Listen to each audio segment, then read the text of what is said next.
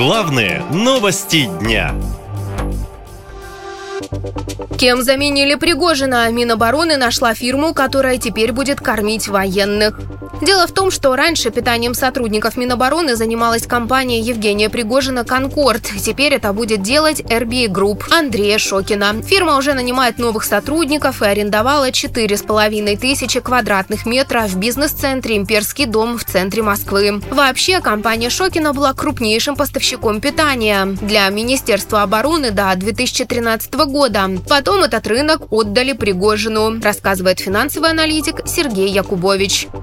Я думаю, Шокин тогда был в шоке, простите за каламбур. Сейчас компания занималась питанием для крупных бизнесов, а также пассажиров скоростных поездов в России. В прошлом году ее выручка составила почти 6 миллиардов рублей. Но чтобы вы понимали, насколько выгоднее нынешние возможности, немного цифр. Конкорд с мая прошлого года, по мая этого, за услуги по питанию российской армии заработала 80 миллиардов. Это в 14 раз больше. Я представляю, как власти были удивлены, что Пригожин, столько зарабатывает, пошел бунтом. Эксперты говорят, что «Конкорд» был далеко не самым главным источником заработка для Пригожина. Напомню, в июле телеведущий Дмитрий Киселев в эфире передачи «Вести недели» ошарашил всю Россию, озвучив суммы, которые получал ЧВК «Вагнер» из государственного бюджета. Основанная Евгением Пригожиным частная военная компания «Вагнер» в рамках заключенных с государством контрактов получила чуть более 858 миллиардов рублей. Это под триллион. По другим контрактам Пригожинский холдинг «Конкорд» оказал услуг на сумму 845 миллиардов рублей. То, что компания получала деньги из бюджета страны, не скрывал и Владимир Путин. Содержание всей группы «Вагнер» полностью обеспечилось государством.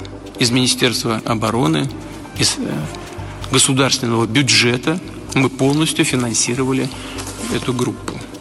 Вот только с мая 22 года по май 23 на денежное содержание и стимулирующие выплаты государство заплатило компании «Вагнер» 86 миллиардов 262 миллиона рублей.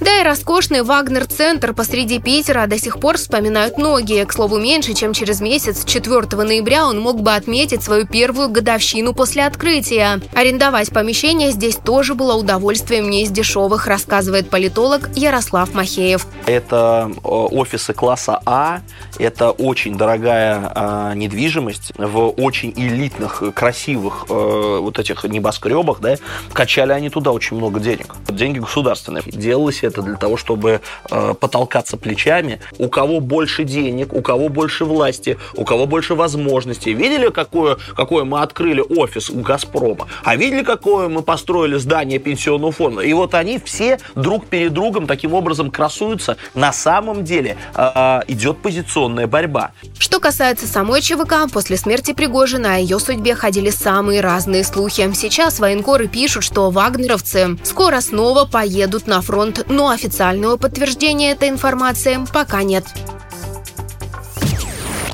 Наша лента.